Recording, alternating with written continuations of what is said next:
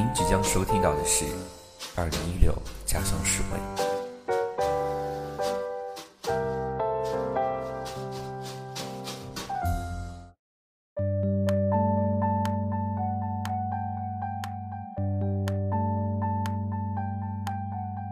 欢迎收听《家乡食味》，这是一档全新的美食播客节目。我是张斌，在本期的节目当中呢，我们将和大家一同走进美丽的云南玉溪，带领大家体会玉溪的家乡味道。同样呢，我要和大家隆重的介绍我们今天的节目嘉宾，也是我的好朋友徐冉伟。Hello，大家好，我是来自云南玉溪的徐冉伟。其实我不知道大家提到玉溪会想到什么，不知道。呃，你能跟我介跟大家介绍一下，如果提到玉溪，首先能够想到什么东西吗？嗯，我觉得说起玉溪吧，大家第一反应反应想到的就是烟，红塔山牌香烟。玉溪烟，这确实是非常有名，而且这这几年应该挺有名气的是褚橙吧？应该啊，对，就更更加有名气。就是还是往吃的上方面靠吧。对，所以褚橙特别好吃。所以你今天会跟大家，就是会和我们一起来介绍，就是褚橙是怎么吃的吗？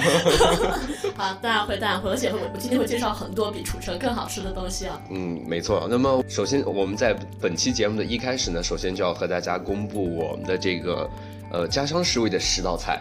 嗯，好的。下面呢，我给大家介绍一下，今天我要给大家推荐的十道菜分别是：嗯，酱油鸡，然后柠檬手撕鸡，凉卷粉，然后洋芋粑粑，呃，还有炸烧烧饵块，还有是嗯爆炒杂菌，还有菌子火锅，以及烤建水臭豆腐，还有高丽肉和火烧饼。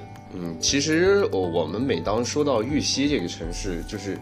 不得不说，其实也不不仅仅说是玉溪了，就整整说到整个云南都是一个非常，感觉就天很蓝水很绿那那样的感觉。对，就是我呃云南的气候很好嘛，然后嗯今天的菜呢，他们很多特别的地方，也正是因为它的气候的特别，所以才会呃有很多的它的做法就很独特，然后吃起来的感觉也和其他的。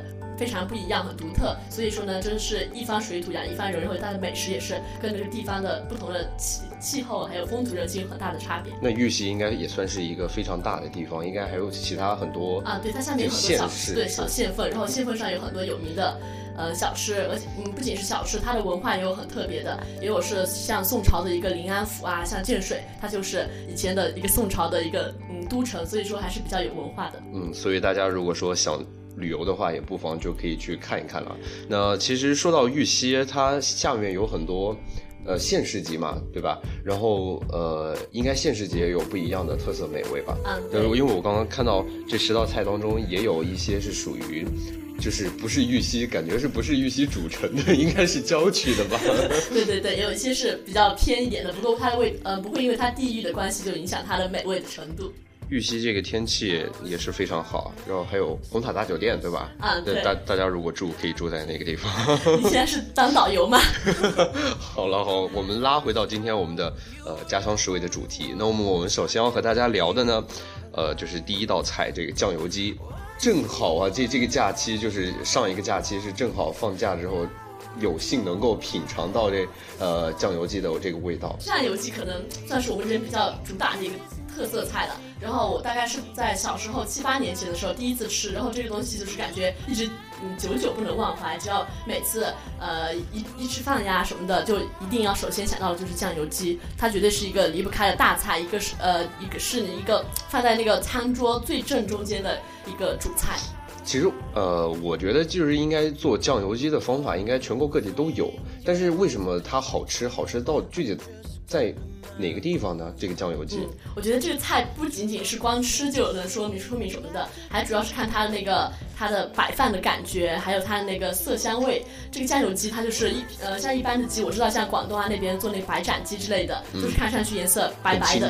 对，如果让人呃如果像是重庆啊或者其他地方的人看了之后觉得。嗯，不辣，没有感觉，一点都没有那种很有很调剂大家食欲的感觉。但酱油鸡不一样，它的那个色泽就是非常金黄色的，像比蛋卷还要黄一个色度。然后它在黄色呃那个鸡的皮上面还撒着一些绿绿的葱花，让人看着第一眼觉得两个色色调搭配的非常好，然后就觉得很有食欲。其实我这个假期就是我去吃那个酱油鸡的时候，我是把它就是 全部吃完的，因为我真的觉得那个那个味道其实是很好，其实真的很好，就是。和就是一些快餐啊，然后那那种口感是非常不一样的。啊，实际上就是我吃什么鸡基本上都 就吃。那你觉得这个鸡的特之处在哪里呢？就是光有它的酱油的香味吗？其实这个鸡的它的做法呢，上面呃放了蒜，还有葱，还有姜，它是把这三个东西一起一起给研磨，研磨了之后冲成碎的，然后在呃在焖这个鸡之前，其实要先把它的鸡头给切下来，然后呢光呃单独的把这些佐料呢给放到那个鸡身的上面，然后一起蒸，最后再来把那个鸡头浸到那个。提前准备好的酱油里面，然后呢，再这样一起用火焖上差不多一小时，把它那个所有的那个佐料的味道都给呃入到那个鸡里面，然后吃起来才会有这样的比较醇香的听感觉。听你介绍的，我整个人的口水都快流下来了，就就感觉就那个症状应该是真的是非常好吃。我想问一下，你吃这个酱油鸡的时候，你觉得就是它那个味道，就是是怎么样形容呢？嗯，这样说吧，就是酱油鸡它呃它的下。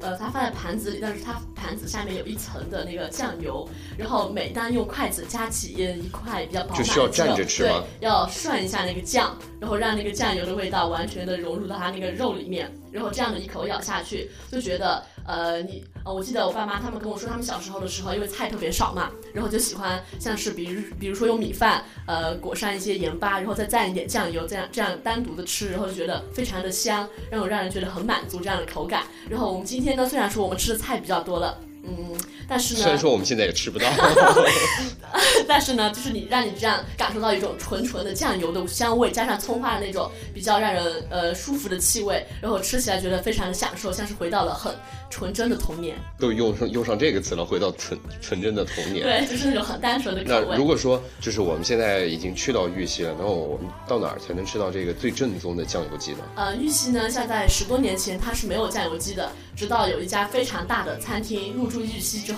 它才开始所以他是酱油鸡。它是从哪里传过来的呢？大概是从，我记得它的总店是在昆明那边，叫做宏源饭店。对。啊，是传过呃之后传传到玉溪啊，来。然后在玉溪开了第一家分店，然后生意特别火爆，就因为它的酱油鸡，每天排队来买酱油的酱油酱油鸡的人都是可以排出好几百米来，然后他就开始开第二家分店、第三家分店，然后这样他的名气就靠酱油鸡打响了。最最正宗的那个地方到底在哪？云南玉溪红塔区的宏源饭店，对啊，宏源饭店。啊，我们绝对不是打广告，这 这个绝对不不包含打广告的成本，只是呃要提醒大家，就是如果说真的想要品尝到就是这么真正的美味的一个酱油鸡的话，就必须要去到这个红塔区的这个红源饭店。对哇，听起来感觉第一道菜就非常引人入胜的这个状态啊。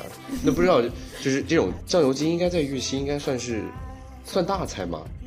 你你看嘛，像平平时人家吃饭的时候，鸡鸭鱼肉一定少不了的，对吧？对但是如果你就是单纯的像过年炖一个什么青菜炖鸡啊、青菜萝卜炖鸡，就感觉很平常，没有什么很没有特色对，那然后一般客人来家里面，还是或者是你招待其他的好朋友的话，就呃自己一般做不出那么美味的菜来，然后都会去宏源饭店排着队买上那么一两只鸡回来，然后就现成的做当呃当成一个熟食，然后招待嗯其他人。不过呢，也有一些比较厉害的大厨，就是吃上呃几次那个宏源饭店这个这就自己个酱油鸡会做了，对，是就可以做成厨了。像我叔叔就可以做到，所以我每次在家里面就可以吃到比较正宗的酱油鸡。哇，那你真幸福，那是真棒。就是如果说我们去到就是云南玉溪的话，就是特别不想吃这个酱油鸡，就是想吃一些酸辣呃酸甜可口的。对酸一点或者辣一点的，那有什么又有什么其其他的啊选择呢肯定要推荐下一道菜了，就是比较你看像云南少数少数民族多的对吧？傣族他们的口味就是酸酸酸辣辣的，然后因为傣族它呃就在西双版纳那边，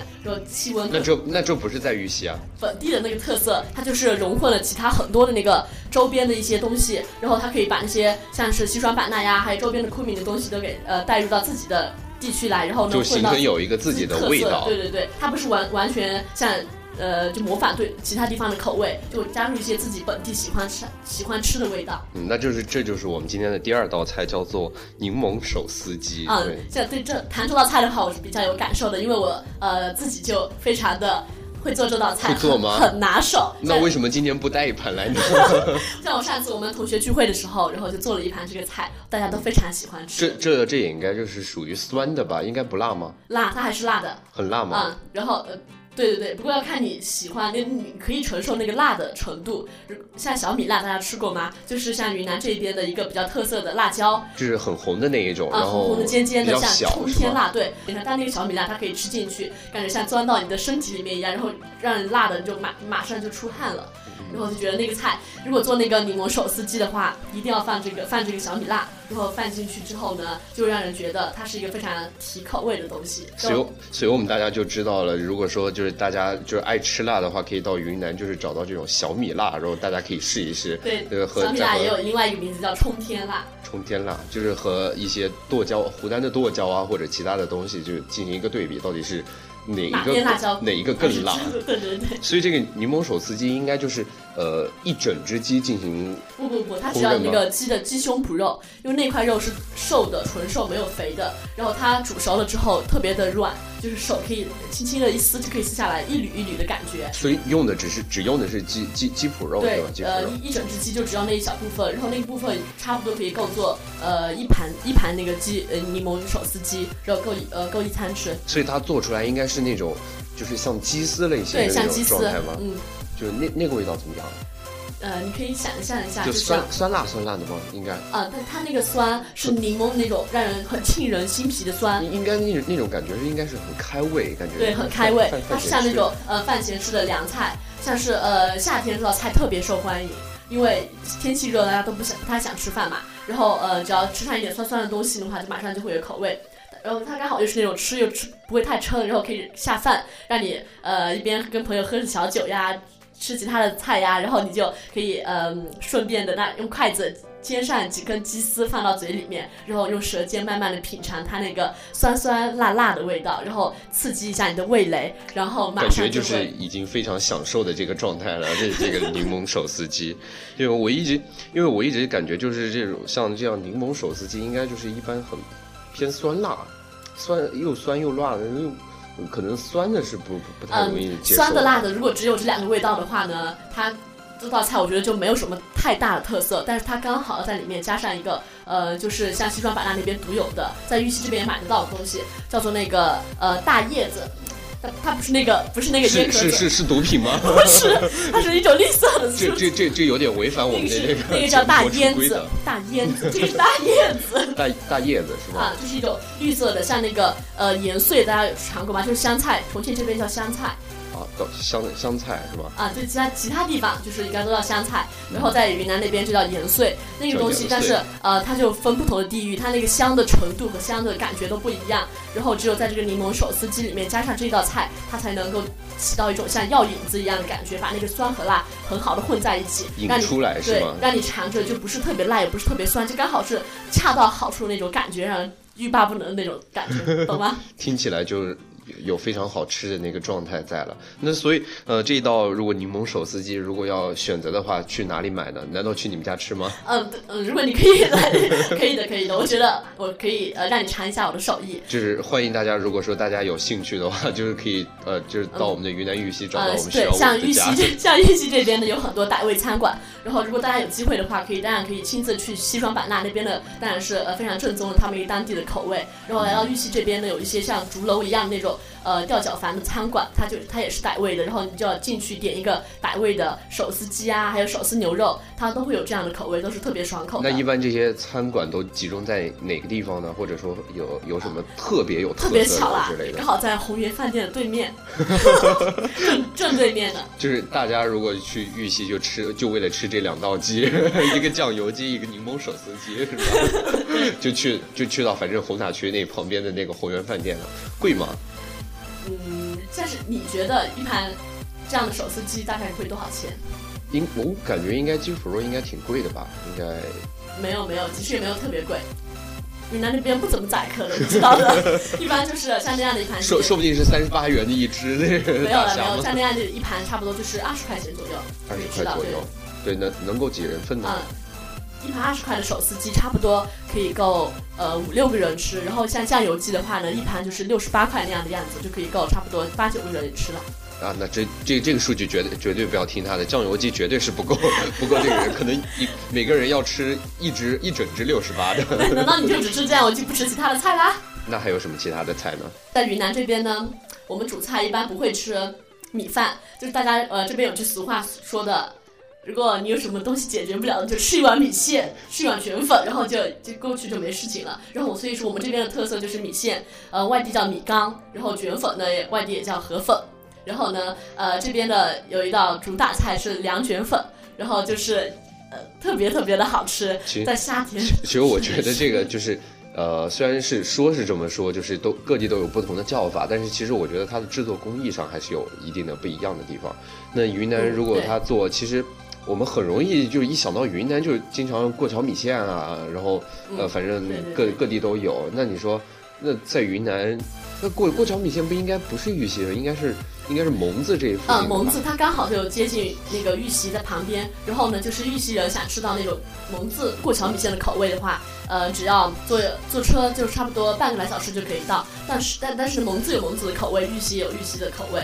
它为什么就是说某地它有这个地方的特色呢？就是因为它的制作过程肯定是跟你表面看起来的，比如说只是放放一些什么盐呀、蒜啊、葱啊，这样肯定是不同的。它一般都会嗯用一些非常特别的卤水来提这个味。像比如说我今天给大家。推荐的这一道凉卷粉，它的那个特色精华就在于，呃，在最后卷粉弄好了，最后起锅的一个过程，然后那个主厨呢，他就会他就会放一勺那个，呃，他自己腌制的，用大蒜、酱油和醋自自己腌的吗？对，他是自己做的，然后放在一个那种不锈钢的锅里面，每个每每做完一每做完一好一碗卷粉，他就会用那个勺舀起一勺来，然后放在那个卷粉上淋一下，然后这样吃起来的话，才是真正最正宗的当地的那个口味，所以它这个味道。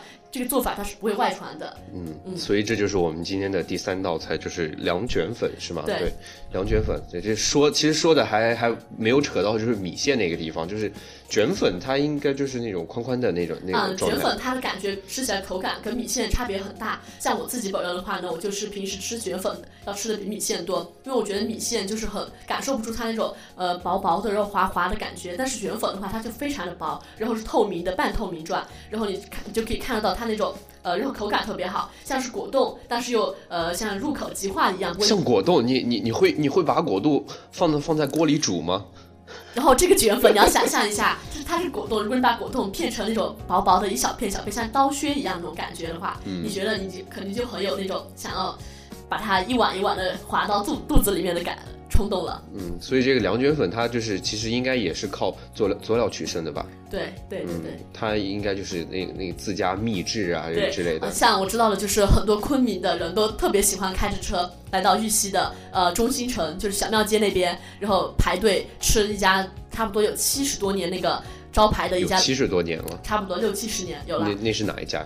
在小庙街上对，小庙街对，叫红记凉卷粉。红记凉哦，总算不是那个 红源饭店的旁边了，是吧？不是，然后它因为刚好离我家特别近嘛，然后小时候就经常去他们家，像是早饭你可以吃一碗卷粉，中午饭吃碗米线，然后下午饭又可以再吃碗卷粉，我觉得一天就特别的满足。所以这是最最正宗的了吧？对，它的你可以想象它那个火爆的程度，你真的无法想象，就是每次好像是不要钱一样的就排到。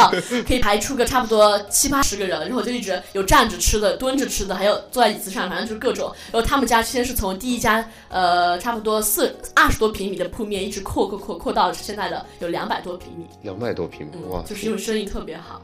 那那也非常不错了。那其实就是这个凉卷粉，应该只能就适用于夏天再吃。有没有冬天的时候呢？他会给你的，就是他最后那个卤水嘛，它是不管是冷凉的还是那个热的，它影响它的口味。所以所以无论是冬夏都可以去吃吗？对对对。所以它就就叫凉卷粉是吗？对你夏天尝了它的口味之后，冬天你还是会再怀念那个口味，所以你还是会会想再去吃。这这这个应该很便宜吧？就是这个两。五块钱一碗。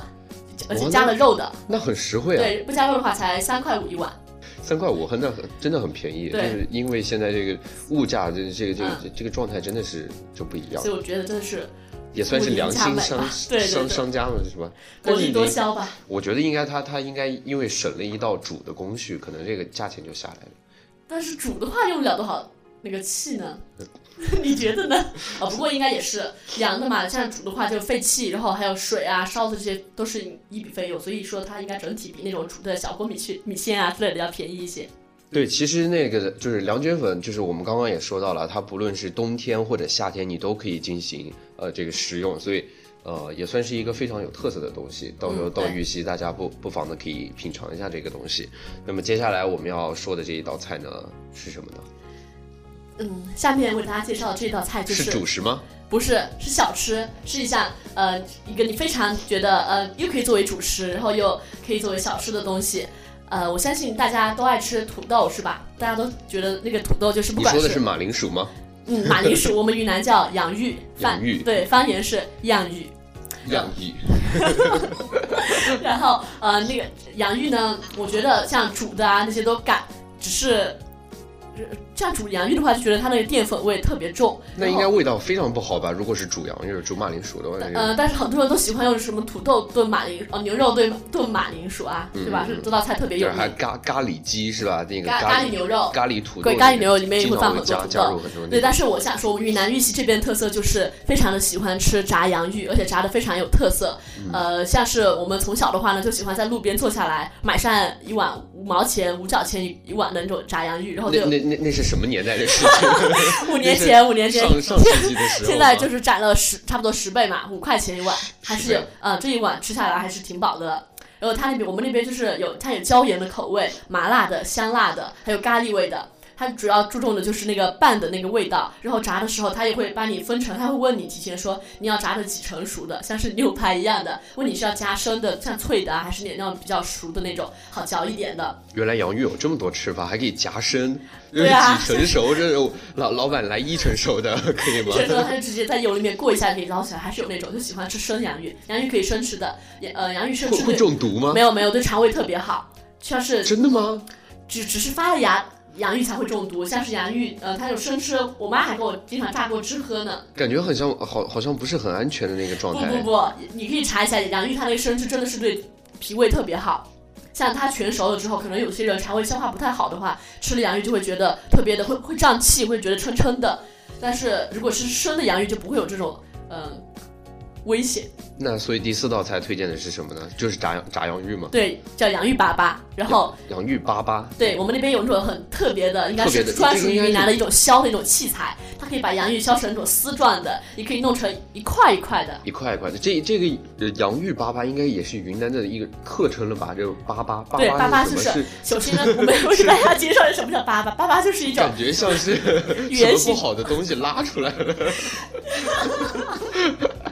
这这是什么？因为呃，其实应该这种什么粑粑应该是饼饼之类的吧？因为其实在对，你觉得像饼的话是圆圆的，然后像大人叫小孩子吃东西就会用一些比较可爱的叠称呀之类的，对吧？然后就会让他他来吃，啊，过来吃这个，然后他就不好说形容，他就说来吃这个粑粑，因为他看着像一个圆圆的饼，然后这样的话小孩子听着比较好听，然后就嗯有一种很很亲切的感觉。呃，所以是不是就是在云南就很多地方都这样叫？比如说呃，在那个昆明有那个官渡区，是不是有官渡粑粑？然后在大理就有那个对，大理粑那个粑就是他们的乳扇，大理粑粑，对，特别乳乳扇吗？嗯，对，像是这边呃，我们这边为什么叫洋芋粑粑呢？它就是做了那个，他把洋芋切成一块一块特别小的小块，只有那个差不多指甲盖这么大小，然后用一个像一个嗯平平的像平底锅一样的一个小器皿，把那个是漏勺吗？对，不是漏勺，不它是漏勺吗它它是实底的，然后把那个实底的对放一些呃那个蛋黄，然后把那个呃蛋黄蛋是吗对蛋蛋黄，然后把那个洋芋块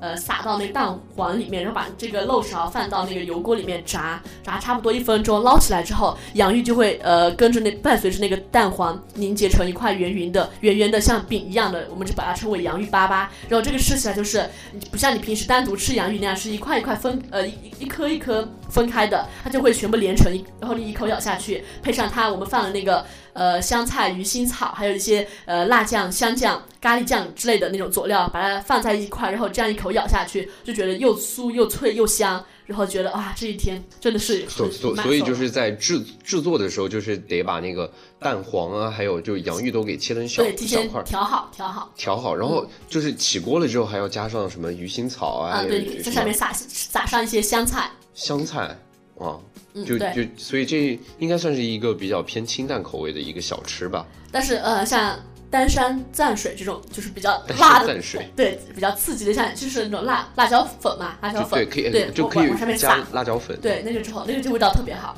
嗯，然后一般还会配上一些，你就吃一口这个呃香香的、脆脆的，然后呢再喝上一些凉凉的饮料，像呃银耳羹啊，一些木瓜水啊，都是我们那边嗯云南玉溪那边比较特色的小饮料。然后你喝着的话就是清凉的，配上这个比较香的，然后就两边调和的特别好。搭配起来在一起吃对是吧？那哦，也也是一个非非常不错的选择，对，非常。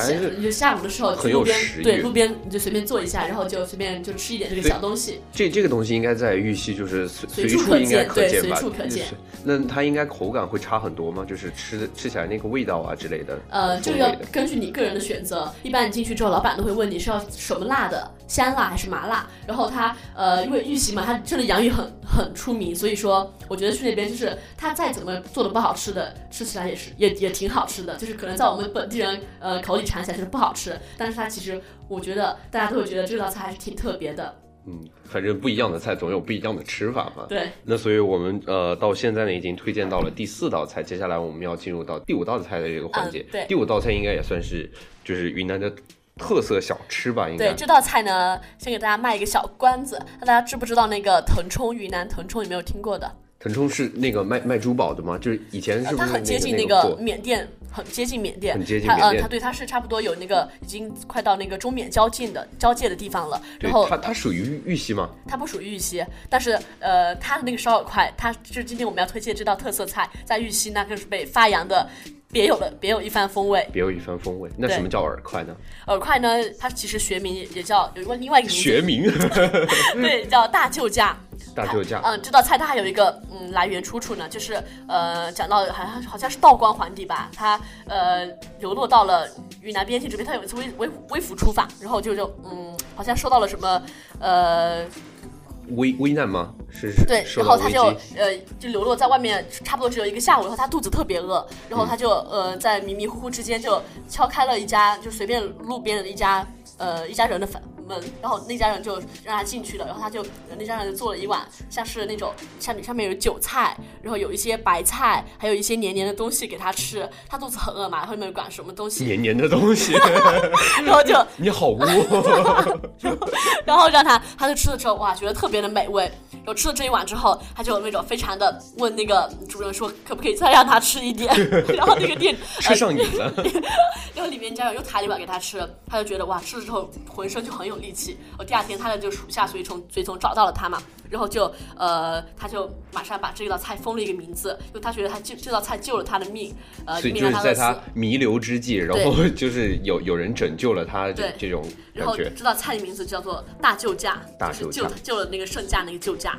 然后这个烧饵块真的是他那种感觉，有一种嗯，咬上去就就像那种呃黏黏的，然后可以分分开像藕一样的拉出那种丝来的感觉。然后呃，但是多嚼几下就觉得好。恶心啊！但是多嚼起来觉得特别有嚼劲，呃，软软的，你是不不是那种一直嚼都嚼不嚼不碎那种，然后就是配上它那个，它那边会放一些辣椒，然后放一些放那个金白菜，就是那种呃不是大白菜，小小小白菜吗？是那种是呃小的吗？卷心菜，对，卷心菜，对。哦，卷心菜卷。心菜，然后把卷卷心菜切碎，然后放一点呃放辣椒，放上韭菜，然后用那个大火爆炒，把它那个呃首先饵块它本来是呃像差不多有能够有二十厘米那么长的，是用大米做成的嘛，然后它是呃怎么做的呢？那那个那个饵块它是用那个大米，然后呃是打成浆吗？还是打成浆之后，然后把它放到冰箱里面凝固，它就会成那种固状。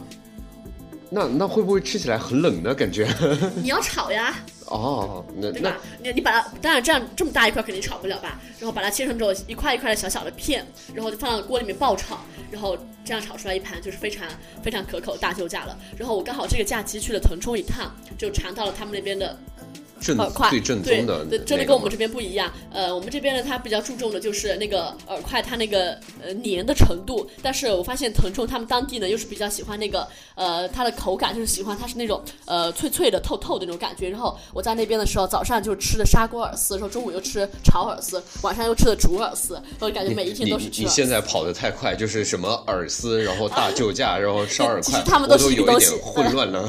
嗯，饵丝就是把那个东西刚刚说的，把饵块切成丝，这叫饵丝，然后把它粘在一块，这叫饵块。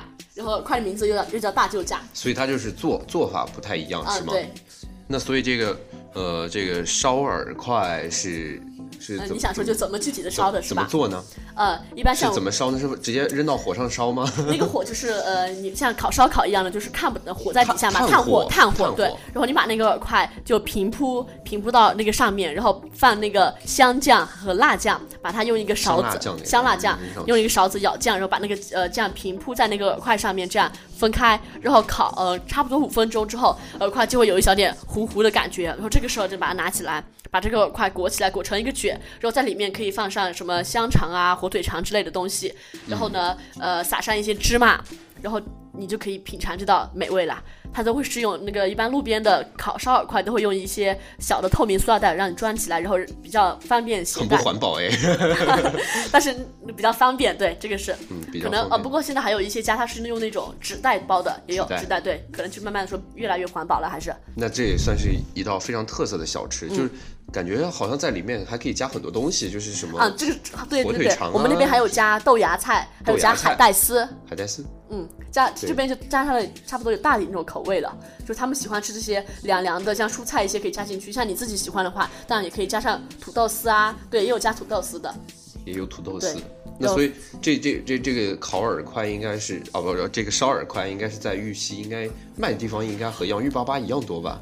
不，它烧烤烧饵块，它一般是早上的时候特别多，早上吗？对，就是大家也七八点起来，然后呃所以忙忙着上学的，玉玉玉溪人士就是习惯把这个当做早点吗？对，因为他你看在路边等一个烧饵块，三四分钟的时间，你可以拿起来一个，然后边走边吃。感觉会不会 那个卷卷粉米线的那个生意不太好？啊 卷粉米线的感觉就是你坐下来就可以喝汤嘛，然后可以慢慢的，那个时候是你就是比较不忙的时候，坐下来享受一碗卷粉米线。但是当你如果很赶时间的话，你就随便随手拿上一个烧饵烧饵块，然后就边走边吃，也觉得特别享受。可以搭配什么喝的吗？呃，一般喝粥，烧饵块搭配搭配像紫米粥粥，对，紫米粥、小米粥。哇，挺健康的。嗯，对，那烧饵块其实也是，呃因为饵块它里面有大米嘛，你成分也是淀粉，然后还是挺有营养的。那既既然是作为一个早点，应该是就是随处可吃吧？这个对，早点早上的时候，它是路边都有很多卖烧饵块的，只是说过了早上这个点之后呢，一般就是中午的时候还呃多一点，下午的话就一般很少了。那这个有没有就是特别正宗的一些地方有啊，还是在呃玉溪的主街小庙街那边，小庙街就是它从街头到街尾就会有差不多十来家卖烧饵块的，早上的时候特别的多。哦，那看来大家就是一定要记住，呃，在在在在在我们刚刚所说的这几道菜当中，一定要记住几个地方，就是一个宏源饭店，对吧？宏，源饭店，宏源饭店，然后小庙街，然后这、这还有宏源饭店对面的那个傣对，味傣味园，边，它旁边就是可能是因为它生意太好了，所以带动了周边的环境也对对很好。好，就就大家反正要记住这这几个地方。那应该这个烧饵块价格应该，既然是小吃，应该也不算很贵吧？对啊，它的价格比那个凉卷粉还要便宜呢，差不多就是你加加了肉的话两块五一个，不加肉的话只要一块五一个就可以买到。嗯，感觉大家今天就是今今天的早饭呀、和中饭这都基本上有有着落了。我们稍事休息一下，我们稍后呢再为再来为大家介绍接下来的五道菜。